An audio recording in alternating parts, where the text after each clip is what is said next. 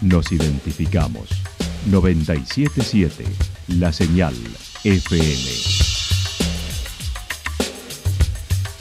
Valle de Calamuchita, Córdoba, Argentina.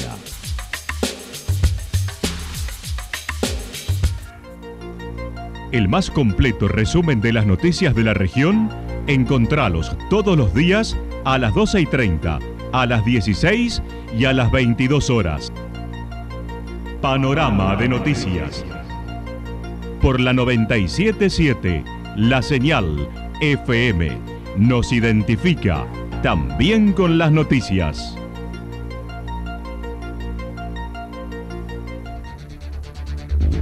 Municipalidad de Villa del Lique. Una forma de vivir. Gestión Ricardo Zurdo Escole.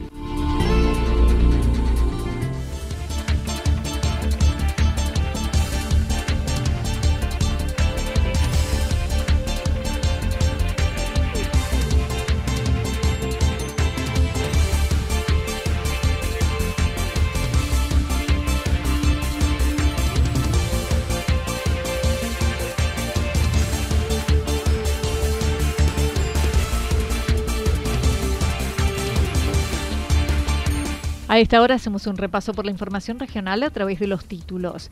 10.000 personas en el Festival del Río y 92% ocupación en la segunda quincena en Santa Rosa. Gastronómicos satisfechos con el movimiento turístico, no así la retribución ni el trabajo informal. Unas 29.000 personas se convocaron en las tres noches del Festival de la Cruz.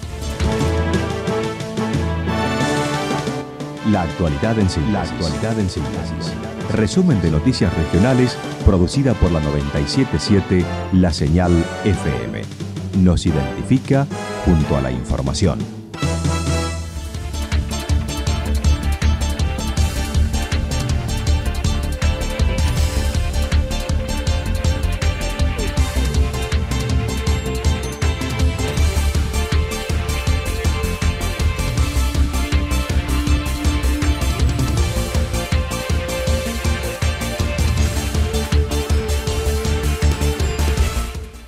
Mil personas en el Festival del Río, 92% ocupación en la segunda quincena en Santa Rosa. Luego del lanzamiento de temporada el 10 de diciembre, el sábado Santa Rosa tuvo su primer evento masivo que pudo llevarse a cabo con el Festival del Río y la Luna en las márgenes del río y con el cierre a cargo del cumbiero Américo.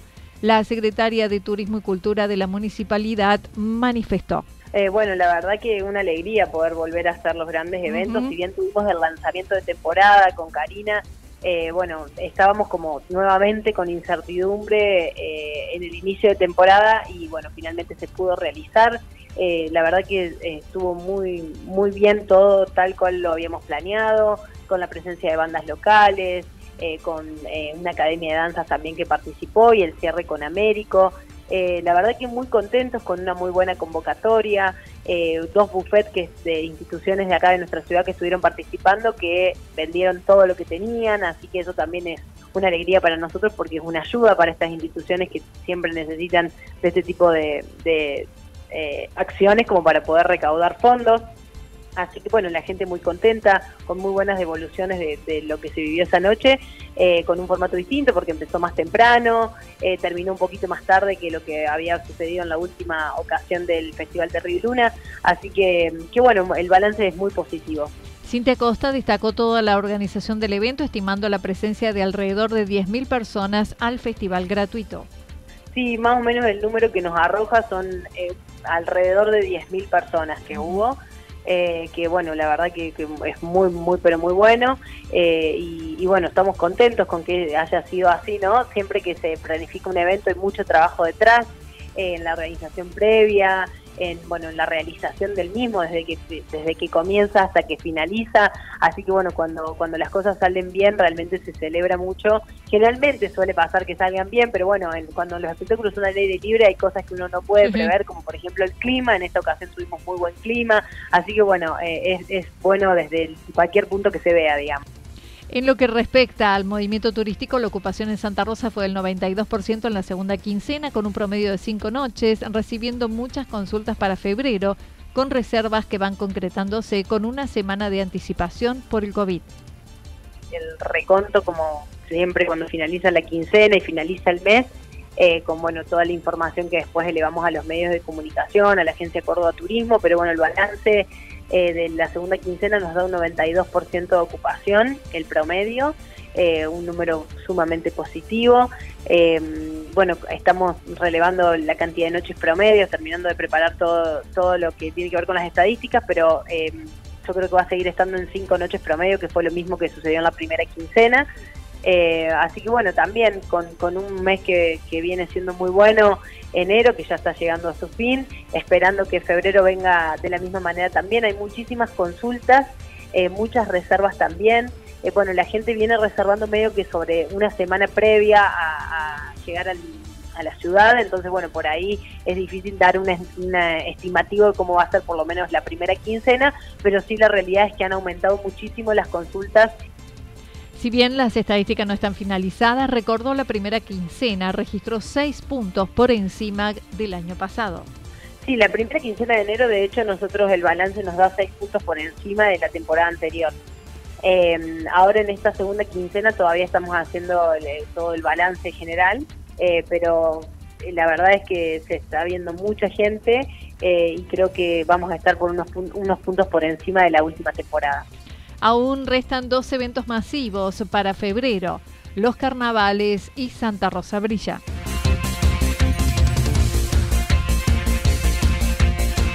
Gastronómicos satisfechos con el movimiento turístico, no así las retribuciones ni el trabajo informal.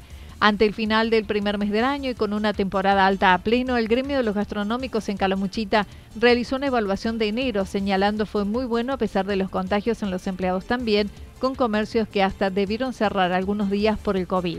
Así lo expresó el titular del gremio en la región. Ahora no ha sido, ha sido mucho más mucho más profundo los cambios en el trabajo, pero bueno, el, análisis de la temporada es muy bueno, es muy bueno, se sabía que iba a ser una temporada con mucho turismo, con un turismo de, de buen nivel, pero bueno, también el tema de los contagios y el descuido de cada uno de nosotros porque no hay que echarle la culpa a los otros, porque yo creo que todos nos descuidamos bastante.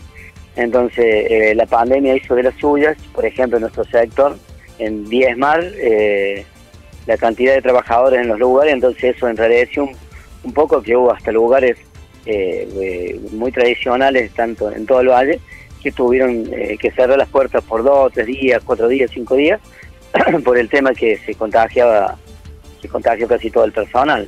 Pero bueno, sabíamos que era parte, era parte de las reglas de juego que esta pandemia nos pone y que también nosotros eh, las jugamos como queremos y bueno, cuando hacemos las cosas como queremos también eh, esos son los resultados, ¿no? Se refirió a la rentabilidad en la gastronomía que ha sido muy, ha sido muy buena con tarifas muy acomodadas y donde el sector ha sido beneficiado. Eh, los resultados generales son muy buenos, muy buenos porque no el que tuvo que el que tuvo abierto trabajó a niveles eh, excelentes. Y la rentabilidad en la gastronomía este año ha sido muy buena, ¿me entendés? Ha sido muy buena porque no es que, no vamos a decir que, es que se le ha ido la mano en las tarifas, yo creo que han sido tarifas realmente acomodadas en cada sector, ¿no? Sabemos que nosotros desde la de una punta del valle a la otra hay distintas eh, distintos precios, distintas ofertas para, para cada turista, ¿no? Pero bueno, cada, cada gastronómico en, la mesa y en la carta, puso un precio en el cual estuvo muy acorde a, lo, que ellos necesitaban y entonces ha sido, eh, la rentabilidad ha sido muy buena. En tanto, también se refirió Walter Ramírez, dijo que es un buen desempeño, no condice con la retribución a los empleados por el retraso de los salarios y la aplicación de los aumentos, que es en forma escalonada e impacta menos en el bolsillo del trabajador si bien este mes, entre enero, febrero y marzo, el sindicato había eh, pactado con la Federación Empresaria a nivel nacional un 49% más de aumento, pero nunca, como encima como es escalonado, nunca llegó a impactar como tiene que ser en el bolsillo de los trabajadores, ¿no? Está bien que esta pandemia no dio previsibilidad porque en su momento parecía que se iba a cerrar todo, después al final aflojó y vino esta, esta cepa de Omicron que gracias a Dios no, tuvo mucha internación, que, que mucha gente no le importa contagiarse, pero bueno, tuvimos las consecuencias de tener que tener lugares cerrados, de turistas que no pudieron venir, pero bueno, eh, la pregunta base que me hiciste recién de, de, de si impactó en el bolsillo del trabajador la temporada, no. Eh, entonces eso, y ese es un tema que tenemos que trabajar, y digo tenemos que trabajar porque en, conjunto, ¿no? Porque nosotros con, la, con los empleadores de la zona siempre tenemos muy buen diálogo.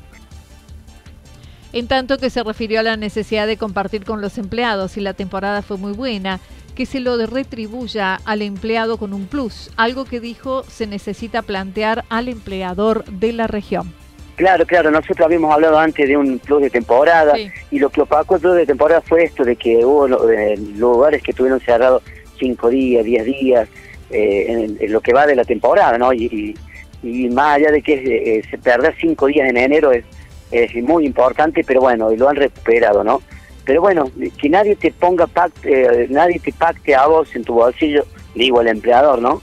De qué tiene que pagar en la temporada, pero que cada uno tenga un reconocimiento con los trabajadores y que, no, y que, por ahí eh, sería bueno empezar a actuar con un poco de sentido común y decir, eh, que nadie te diga que si tenés que darle mil, dos mil, veinte mil, treinta mil, que vos veas de acuerdo a lo, cómo, cómo tu negocio trabaja.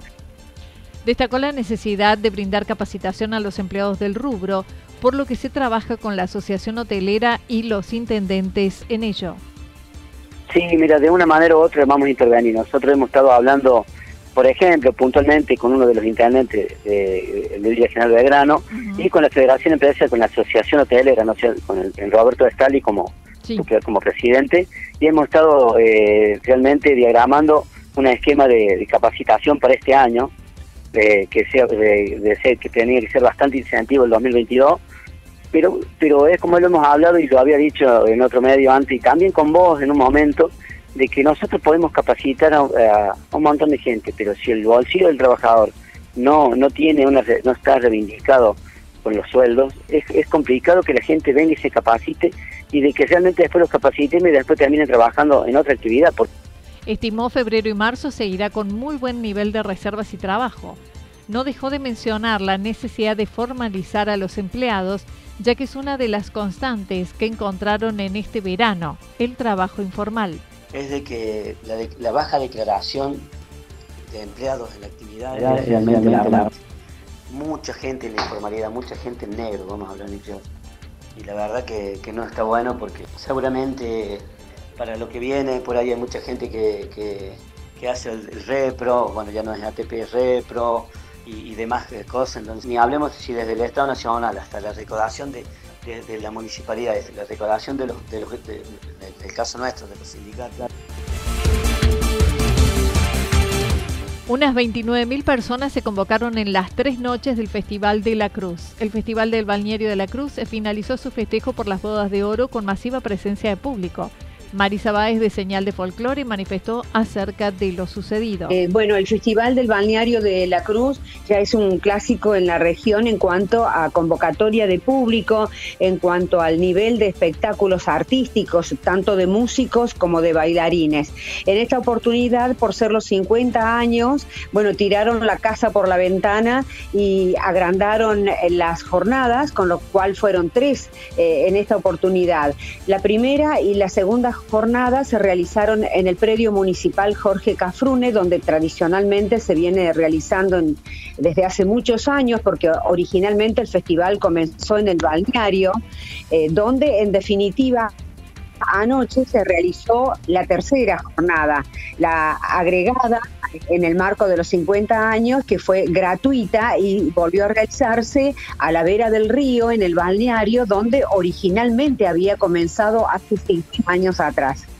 El viernes, que suele ser el de menor convocatoria, en esta ocasión fue de unas 8.000 personas en el predio que a la medianoche recibieron en el escenario como número central Soledad Pastoruti.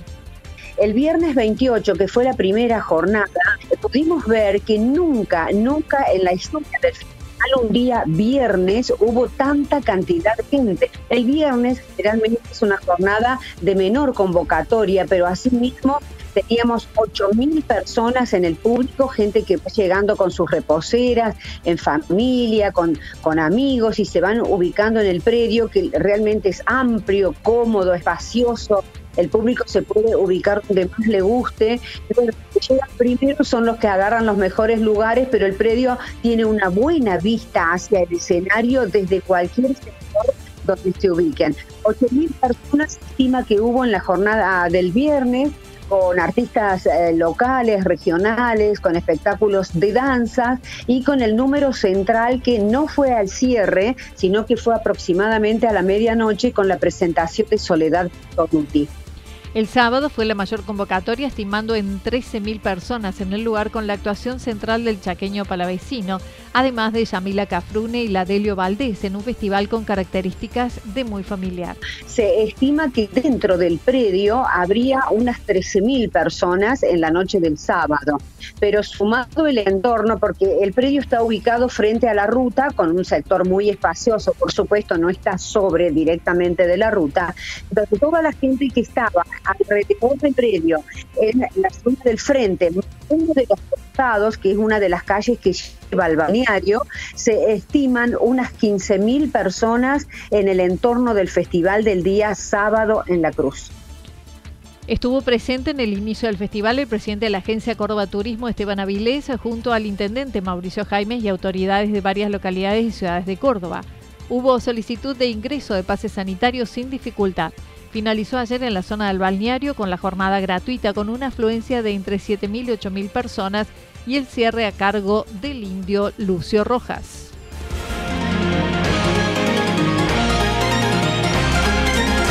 Toda la información regional actualizada día tras día. Usted puede repasarla durante toda la jornada en www.fm977.com.ar. La señal FM nos identifica también en Internet.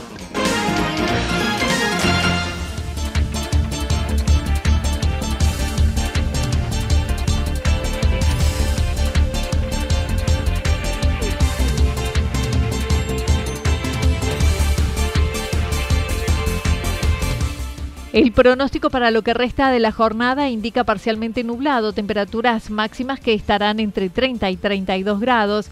El viento estará soplando de direcciones variables. Para mañana martes anticipan parcialmente nublado, temperaturas en ascenso entre 30 y 32 grados, las mínimas entre 16 y 18 grados. El viento estará soplando del sector norte en promedio entre 7 y 20 kilómetros por hora. Datos proporcionados por el Servicio Meteorológico Nacional. Municipalidad de Villa del Lique. Una forma de vivir. Gestión Ricardo Zurdo Escole. Lo que sucedió en cada punto del valle. Resumimos la jornada a través del informativo regional en la 977. 977 La Señal FM.